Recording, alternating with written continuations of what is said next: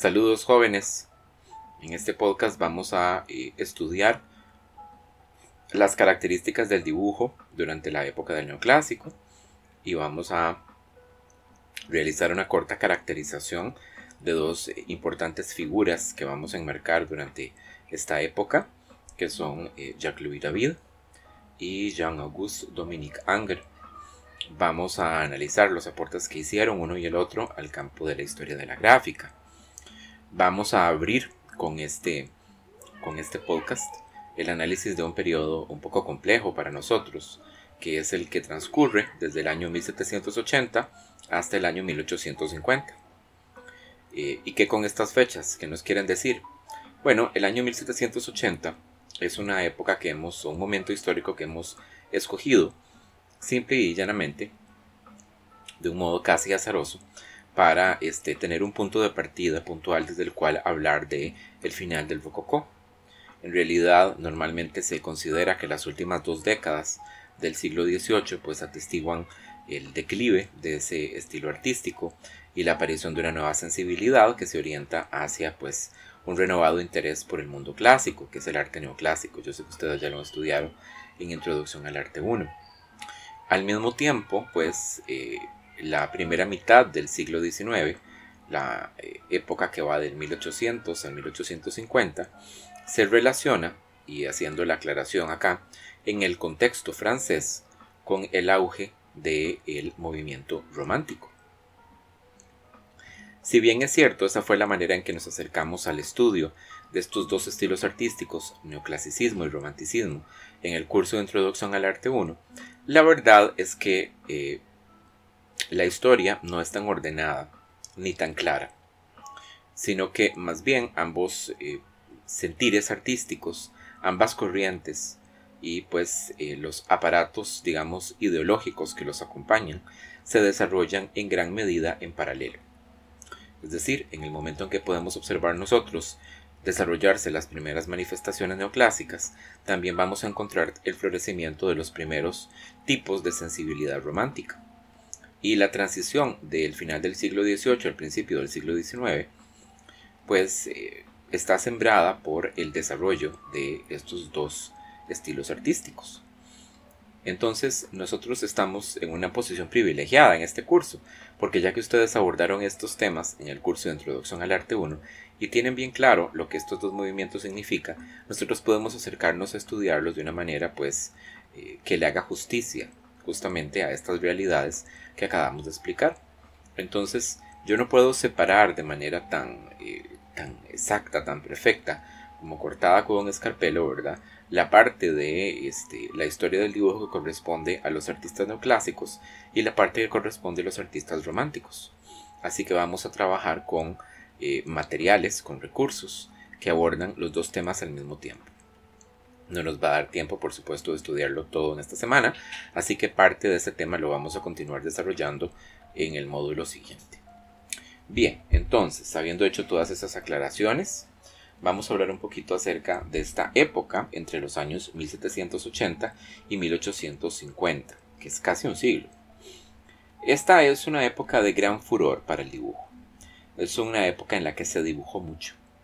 Y no solamente eso, sino también que se tuvo en una altísima estima al dibujo. La burguesía acomodada, que fue la principal eh, actora en el escenario político del periodo, luego de haber desplazado a la aristocracia en gran medida, recuerden el ciclo revolucionario que se da en este, Europa, la Revolución Francesa fue en 1789, va a heredar de esa aristocracia la idea de que el dominio del dibujo es parte de la formación deseable del el individuo. Es decir, un caballero tiene que saber pues algo sobre dibujo. Así que maestros profesionales de dibujo son contratados por las familias más influyentes para que sus hijos cuenten con una formación en este campo. Todavía la práctica del Gran Tour se va a mantener y mucha gente va a continuar realizando ese viaje y va a necesitar pues un tutor de dibujo para poder eh, digamos desarrollar esa experiencia de vida eh, eh, en, en todo su ámbito. Para los artistas, el redescubrimiento de la antigüedad, que viene de la mano con el revivado interés por lo clásico que trajo justamente este momento, el momento neoclásico, implica también un eh, recontacto, un redescubrir a eh, el Renacimiento. Son estudiados los maestros de esta época con mucho ahínco, con mucho gusto, y con ello viene también un deseo de emular el ambiente cultural del Alto Renacimiento, que se considera como una época de oro, una época dorada, ¿verdad? ¿Qué significa esto? Significa que las ideas acerca de la práctica artística que eran populares en la época del Alto Renacimiento van a volver a influenciar otra vez el pensamiento eh, sobre el arte.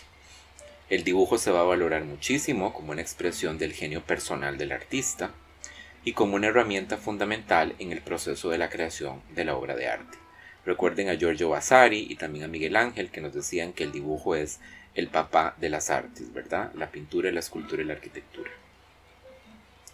La pintura neoclásica revela muy claramente la importancia que el dibujo va a tener durante este periodo, pues en ella el protagonismo del color y el protagonismo de la mancha van a desaparecer luego de, unas, de unos dos siglos, el siglo del barroco y del rococó, en donde tuvieron un papel privilegiado en la valoración del mérito estético de la obra de arte, ¿verdad? Y en la conformación del gusto de las élites. Vamos a observar nosotros cómo los contornos se vuelven cerrados y muy precisos, las pinceladas se tornan muy discretas, y esto hace que las obras de arte, las pinturas en particular, sean más que otra cosa dibujos a los que se les ha aplicado color. Es decir, lo que hay que hacer es eh, pintar de un modo que no oculte la maestría tan grande que tenemos nosotros en el campo del dibujo, el dominio. Si durante la época del rococó el dibujo se valoró por ser una expresión artística, personal e íntima, durante la época del neoclásico se hará en vista de un carácter muy racional al que se adjudica pues a esta práctica. Recuerden ustedes que este, durante la época del Renacimiento, también eh, se mencionó pues eh, esta, eh, esta valoración, digamos, por separado del dibujo y del color, en donde se menciona que el color tiende a lo emocional, ¿verdad? Atiende primordialmente a nuestras expresiones emotivas y que el dibujo más bien pues apela a el uso de la razón. El pensamiento de la ilustración que había ya triunfado para esta época, nos consideraba pues que el uso de la razón es eh, la más poderosa de las facultades con las que ha sido dotada la humanidad. Y también eh, gusta mucho del dibujo porque se solicita de la audiencia una apreciación de lo estético, una apreciación de la imagen artística desde lo intelectual, a partir de lo intelectual. ¿Cómo podríamos nosotros explicar eso con un poco más de detalle? Bueno, se decía que el dibujo carece de la tridimensionalidad de la escultura y carece del cromatismo de la pintura. Y en muchas ocasiones presenta importantes indeterminaciones. Eso es algo que hemos estudiado desde el inicio del curso. Así que eh, se considera un arte para conocedores. Eh, un arte que es apreciado en mayor medida por la mente. Es decir, se necesita pues de una mente muy dispuesta, de una mente racional, ¿verdad? Y bien educada para poder apreciar la grandeza de un dibujo. A diferencia pues de la apreciación de una pintura o una escultura, que es algo que es para el pensamiento de la época más sencillo. Bien, estos son solamente algunas anotaciones que quería pues contarles antes de hablar pues de estos dos artistas, que sus biografías y sus obras son la carnita de este sándwich, ¿verdad? Vamos a regresar sobre estos temas de las ideas y la práctica del dibujo entre 1780 y 1850, asociado al neoclásico y al romántico, en otros recursos que ustedes van a revisar, donde van a poder profundizar un poco más al respecto pues de los, los puntos desde, la, desde los que se realizaba la valoración del dibujo y para qué se pensaba que servía y cómo era que se consumía, etc. Bien, voy a comenzar entonces con Jacques-Louis David que me imagino que es el artista que ustedes evocan cuando se les habla de el estilo neoclásico, porque se le considera el pintor neoclásico por excelencia, ¿verdad? Su obra resume los principios básicos de este estilo. Su padre murió en un duelo de pistolas cuando él todavía era un niño, y su mamá lo entregó a sus tíos, quienes eran un par de arquitectos, para que él aprendiera esta profesión. A Jacques-Louis David se le pagó una buena educación que nunca dio frutos, porque él se dedicaba únicamente a dibujar en sus cuadernos. Fue entonces enviado con un pariente lejano de su madre para que mejor aprendiera el arte de la pintura. Y su sorpresa, sorpresa, ¿quién es ese pariente cercano de la madre? Pues ningún otro que uno de los, sino el más importante pintor francés de la época del Rococó, François Boucher Boucher se dio cuenta rápidamente de que el estilo de él era incompatible con el carácter del muchacho y él más bien se lo encargó a un pintor amigo suyo de la academia para que lo enseñara. Luego de varios intentos que realizó Jacques-Louis David para ganarse el Prix de Rome, el premio de Roma, fue enviado a Italia finalmente en el año 1775. Allí se va a familiarizar bastante con el trabajo de los maestros del Renacimiento, en especial con el de Rafael, que va a ser pues de, todos ellos el que va a admirar más. Y pues va a copiarlo intensamente para poder comprenderlo mejor. Eh, Jacques-Louis David llegó a ser eh, un activo participante de la Revolución Francesa. Y él fue amigo personal de Maximilien Robespierre, que yo me imagino pues ustedes lo recuerdan de sus clases de historia que fue pues eh, un importante líder durante la época de la Revolución Francesa de la facción más, eh, más, más dura y más, más belicosa de todos los revolucionarios. Y pues Robespierre nombró a Jacques-Louis David su eh, líder de propaganda durante la famosa época del terror, en donde tantas personas fueron desfiladas hacia la guillotina. a la caída de Robespierre, que recuerden que Robespierre también es ejecutado públicamente, este, él es enviado a prisión y en prisión pues desde ahí es que se da el ascenso de Napoleón Bonaparte. En el encarcelamiento Jacques-Louis David incluso conoció al general Bonaparte, que quedó, eh, vale decir, bastante impresionado por su personalidad y también por el talento de este artista. Y eh, pues él, como Robespierre antes, lo va a convertir también en uno de sus pintores oficiales. Lo va a liberar y lo va pues a proteger durante la época del Imperio Napoleónico. Cuando al final el imperio fracasa, zozobra, Napoleón es vencido y enviado a, prisión en el exilio, pues se le ofrece el perdón a Jacques-Louis David y pues él no, no lo acepta, él rechaza el ser colocado otra vez eh, como una figura pública, una figura política en el entorno francés y se muda a Bélgica donde él va a residir hasta el día de su muerte.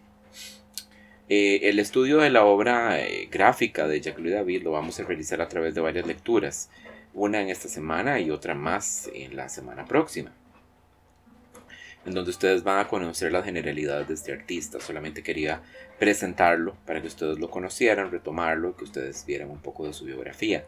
Sin embargo, a propósito de la importancia de su obra gráfica, me parece que es valioso que nosotros por lo menos observemos un par de ejemplos y los comentemos. El primero de ellos que les traigo el día de hoy, que lo van a encontrar por supuesto en la página con este, las imágenes complementarias para este podcast, es una obra de gran formato que se encuentra en el Museo Albertina de Viena, que se llama El combate de Diomedes. Esta es una composición muy compleja, realizada a tinta con realces en color blanco, que es de un tamaño pues tan grande que varios papeles tuvieron que ser encuadrados juntos para poder crear el formato necesario para realizarse la obra. La obra desarrolla como tema un pasaje de la Iliada. En la Iliada se cuenta como uno de los héroes del bando griego, Diomedes, pues es atacado eh, con flechas por uno de los arqueros más famosos del bando de los troyanos, ¿verdad?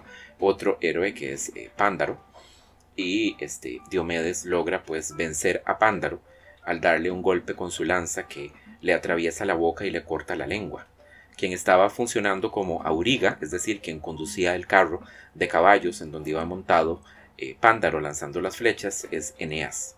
Eneas que es el héroe, eh, que es el protagonista de la famosa Eneida de Virgilio y también pues un héroe eh, antiguo de la mitología griega que es descendiente de la diosa Afrodita, la diosa del amor.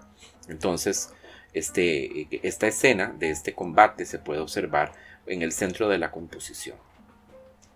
Jacques-Louis David ha sabido eh, utilizar maravillosamente el tono, ¿verdad? Para poder discriminar en una composición tan repleta de elementos cuáles son los puntos focales. Así que encontramos nosotros en el centro de la composición, en una zona que está marcada por estos tonos de blanco, a Diomedes que está pues eh, levantando su escudo en contra de un carro en donde pues estaba viajando eh, Pándaro y Eneas. Se nos dice a nosotros en la Iliada que el valiente Eneas trata de recuperar el cuerpo de Pándaro, pero en ese momento pues es atacado por Diomedes con una gran roca y la gran roca la encontramos nosotros abajo de la composición eh, un poco ensombrecida pues por la sombra proyectada por los guerreros luchando pero se halla en el primer plano ahí verdad esa gran roca y pues eh, aterrada por eh, la, la posibilidad de que su hijo Eneas sea asesinado por Diomedes la diosa Afrodita baja metamorfoseada en la forma de un guerrero troyano, ¿verdad? Para combatir en contra pues de Diomedes. Y Diomedes entonces eh, de, un, de un estocazo de su espada le corta parte de uno de los dedos. Y entonces Afrodita llora y pide pues auxilio a su hermano para que por favor la proteja y proteja a su hijo. Entonces Apolo baja, ¿verdad? Y este, envuelve en una densa niebla toda la zona en donde se está combatiendo para que Diomedes no pueda pues darle el golpe de gracia a, eh, el, héroe Eneas. Un poco más arriba en la composición, entonces nosotros observamos un conjunto que está conformado por cuatro figuras. Encontramos pues a Afrodita que lleva los pechos desnudos, que está con una de sus manos tocando el pecho de Eneas, ¿verdad? En una posición bastante incómoda. Y hay dos figuras que están pues recibiendo sus brazos la mano de Afrodita está siendo observada por una diosa, ¿verdad? Que está herida. Y la mano de este Apolo está recibiendo pues la mano extendida, el brazo extendido de Eneas. En la parte superior de la composición en el cielo vemos varios grupos de dioses que están observando la batalla.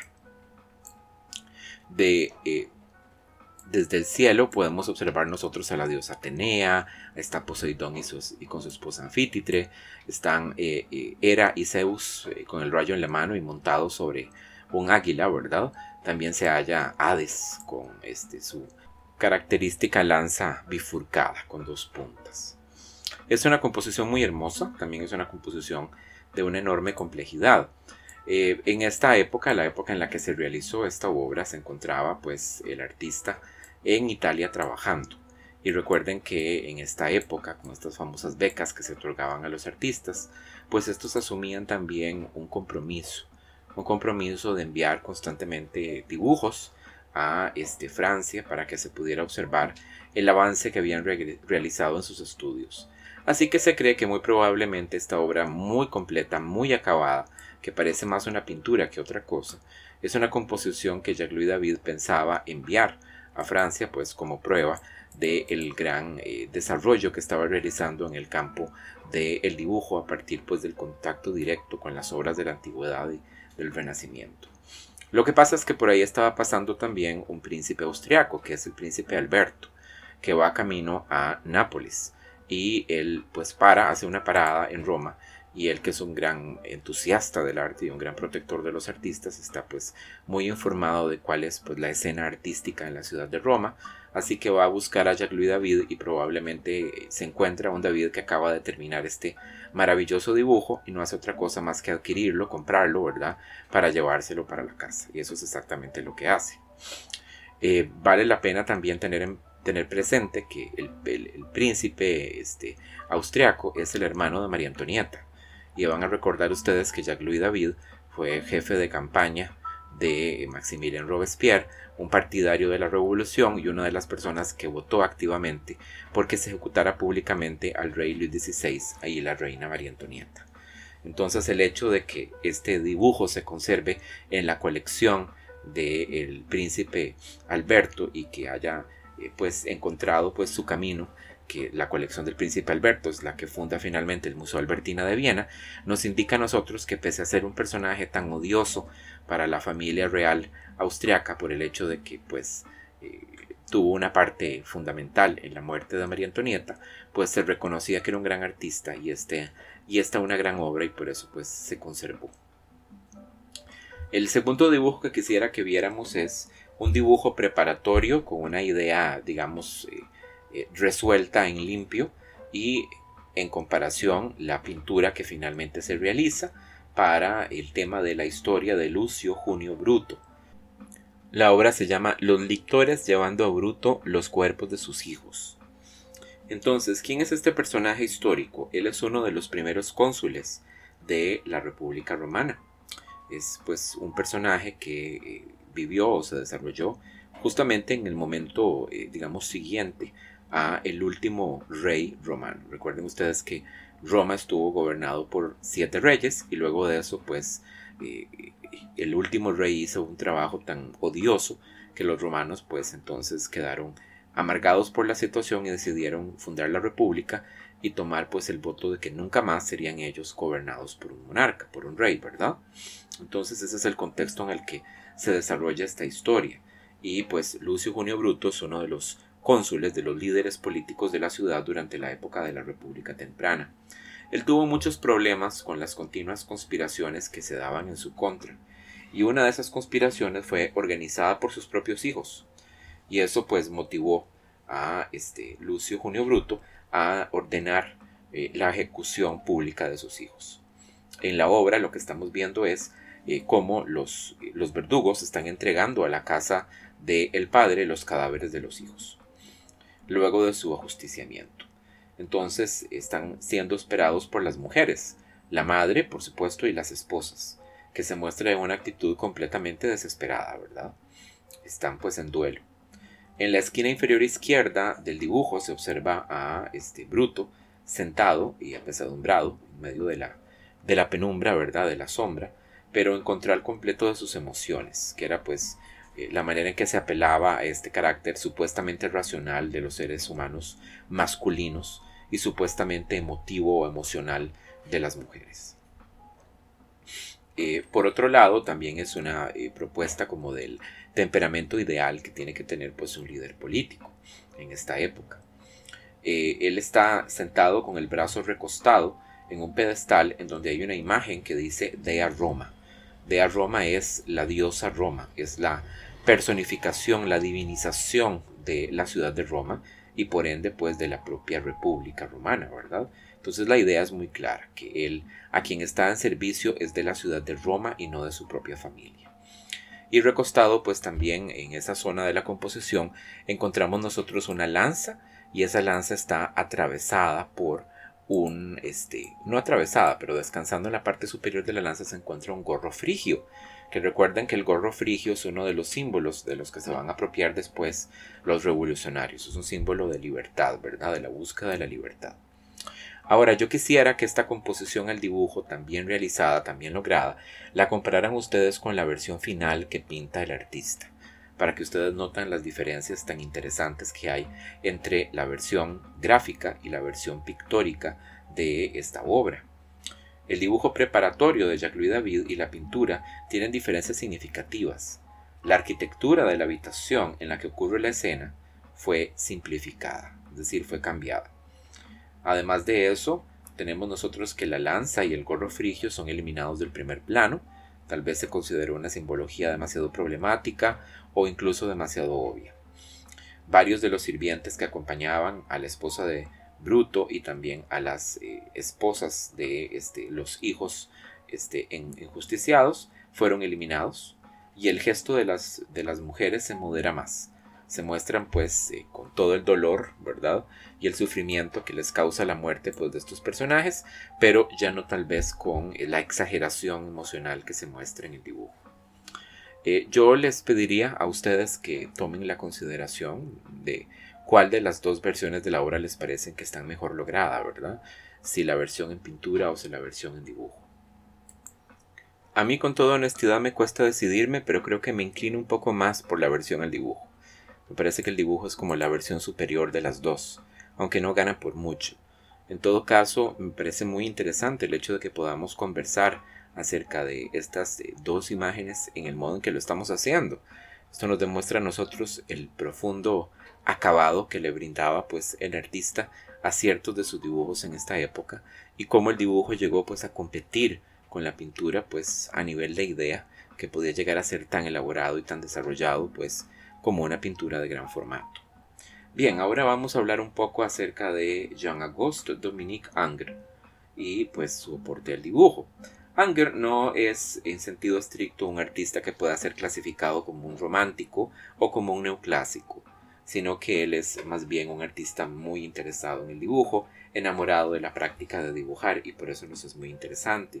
Y como muchas otras figuras de este periodo de transición que decíamos entre los dos siglos, pues es imposible de clasificar en una tendencia u otra, que es un poco lo que discutíamos al inicio. Eh, su obra presenta una combinación de intereses. Tiene la limpieza lineal de los contornos, ¿verdad? Y del trazo, que es característica, por ejemplo, del neoclásico, y tiene también la sensibilidad emocional que es, pues, típica del arte romántico. Mientras la Revolución Francesa se desarrollaba, Angre inició su educación formal en las artes en la Academia de Toulouse, que es una ciudad francesa. Eh, a los 17 años se mudó a la capital, a París, y entró a estudiar en el taller del pintor Jacques-Louis David. En él, pues, se convirtió rápidamente, pues, en el discípulo favorito de todos los que tenía el maestro. En el año 1801, ya iniciando el siglo XIX, se ganó el premio de Roma, pero no pudo ser enviado a estudiar a la academia, eh, sino hasta cinco años después de que se lo ganó, por el hecho de que el Estado francés se encontraba totalmente en la quiebra como resultado pues de la aventura imperial de Napoleón Bonaparte. Bonaparte ya había sido pues eh, capturado, ¿verdad? enviado al exilio y Francia había quedado arruinada. Eh, vivió durante casi 20 años en Italia, Angre, dibujando y pintando comisiones en las ciudades de Roma, Florencia y Nápoles. Al regresar a Francia, él encontró un ambiente muy poco receptivo a su obra. Su estilo, que era muy racional, de un dibujo muy correcto, había pasado de moda en favor pues del el estilo más eh, emotivo, más visceral, si ustedes quieren, del romanticismo, con énfasis en los sentimientos y en la libertad técnica ante todo, la libertad para hacer las cosas. Eh, no pudiendo manejar bien las críticas constantes a su trabajo, Angre entonces decide regresar a Italia para hacerse cargo de la Academia Francesa, la rama pues de la Academia la filial que se encuentra en la ciudad de Roma. Allí pues renovó el currículo educativo, reforzando los estudios del Renacimiento y la Antigüedad clásica, que eran temas que le interesaban mucho, y se ganó el aprecio y la admiración tanto de los alumnos de la academia como también de los colegas profesores. Fue una estadía en realidad corta porque seis años después ya Angres se encontraba de regreso en la ciudad de París, definitivamente donde va a residir hasta su muerte en el año 1867. Es un hombre que tiene una vida larga. Y esta última parte de su vida se va a mantener muy activo. Dibujó muchísimo, realizó cuadros para la nueva clase media emergente, sobre todo para los, eh, los burgueses de aquella época, el retrato pues era algo que les gustaba muchísimo y Angre era un dotado retratista, así que pues encontró mucha clientela al final de su vida. Hablando un poco acerca de los medios técnicos utilizados por este artista, eh, Angre dominó los tres medios más populares para dibujar durante la época del siglo XVIII y el siglo XIX, que eran el grafito, la pluma y tinta y también la tiza. Aunque sus retratos al dibujo fueron realizados casi exclusivamente con el grafito, en el que nosotros nos vamos a concentrar más que nada. En ocasiones añadía ciertas notas de color utilizando acuarela o utilizando tiza. Eh, una buena parte de los dibujos que realizó este artista fueron hechos sobre cartones para dibujar. Estos estaban conformados por una lámina de papel, del papel moderno de aquella época se llamaba papel de trama tejida, que era un papel de alta calidad, ¿verdad?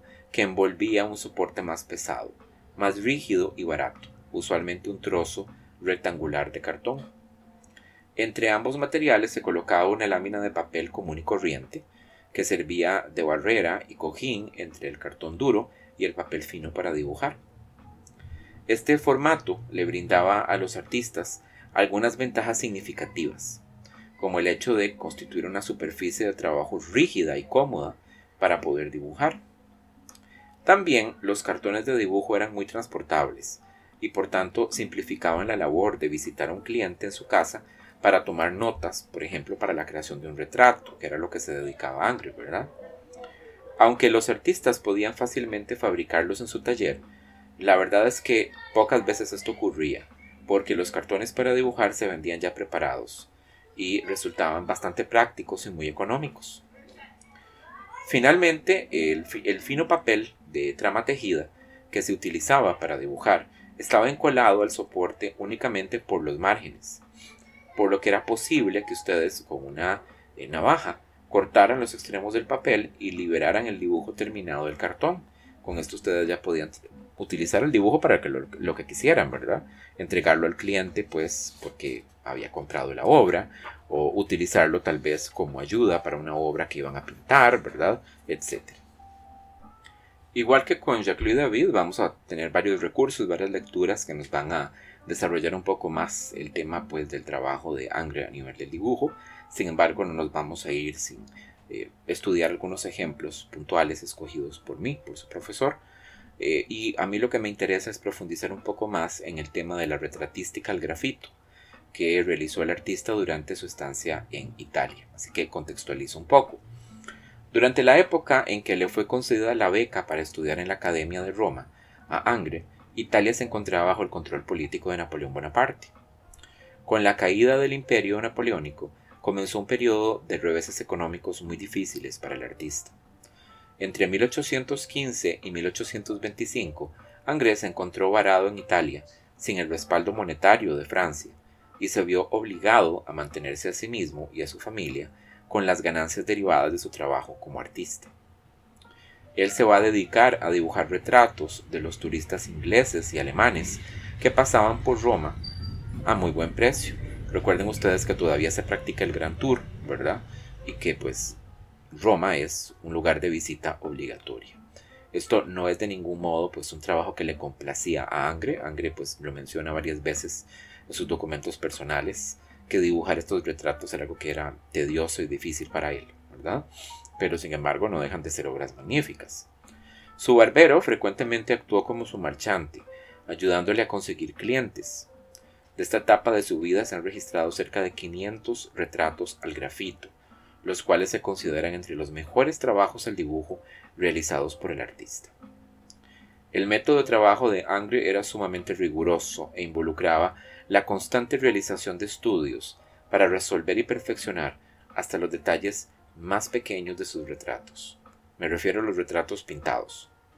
Debido a que esto no es posible para el artista, eh, pues en la creación de estos dibujos, que son para clientes que vienen a turistear un rato, ¿verdad? Eh, él utilizó para poderse ayudar a acabarlos un recurso que hasta ahora pues no hemos visto mencionado en el curso, que es la cámara lúcida. La cámara lúcida es un dispositivo que se patentó hacia el año 1806 por un físico británico. Era un pequeño prisma de cristal montado en un soporte de alambre que proyectaba sobre la superficie de trabajo una imagen de lo que se encontraba directamente frente a él. Usando ese recurso, Angre era capaz de establecer un parecido con el modelo al dibujo en menos de una hora. Es decir, se podía llegar, o él podía llegar a copiarlo con gran detalle el personaje, ¿verdad? En un tiempo bastante corto. Y lo cual pues le permitía a él posteriormente perfeccionar un poco ya en su casa con tranquilidad la obra, embellecerla a su gusto, darle el acabado final para entregarle al cliente. La utilización de este instrumento va a llevar a Angre a capturar a sus modelos de una manera más directa, más mediata pensemos en casi sacarles una fotografía. Y esta es una cualidad que van a, va a verse en todos los retratos que él eh, dibujó durante esta época e incluso posteriormente. Va a convertirlo en un elemento que él va a seguir, digamos, este, tratando de proyectar sobre su producción artística al retrato posterior. Los retratos neoclásicos solían ser más bien fríos y lejanos, ya que implicaban siempre la idealización de la apariencia del modelo para alcanzar un determinado estándar de belleza clásica. Los clientes de Angre debieron de encontrar fascinantes esos retratos, porque les representaban del mismo modo que ellos mismos se veían al espejo. Una cosa muy directa, ¿verdad?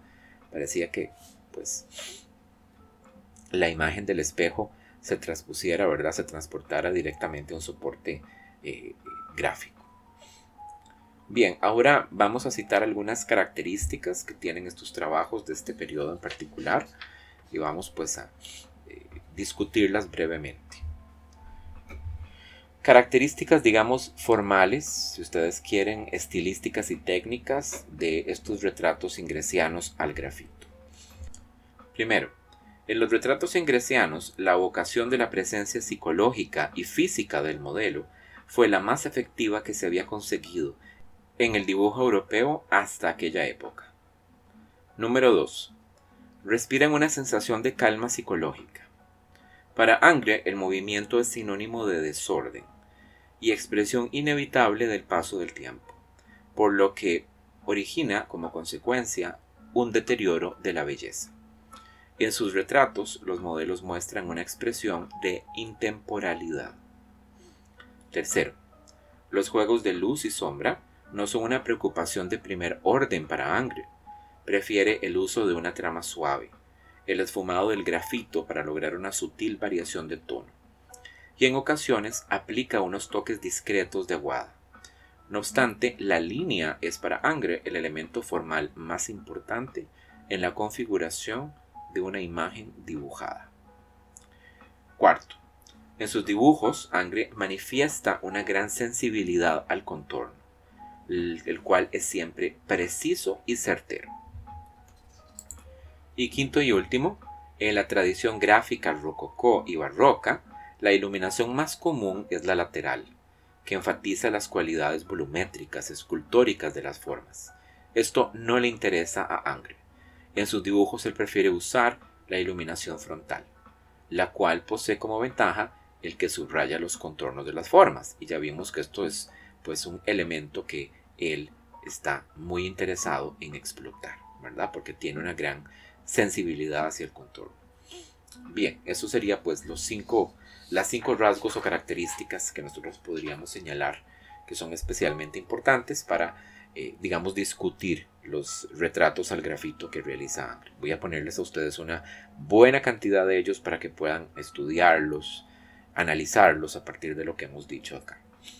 Como les menciono en varias oportunidades en este podcast, vamos a regresar sobre estos temas a través de otros recursos. Así que este tema no está cerrado, no está acabado, ¿verdad?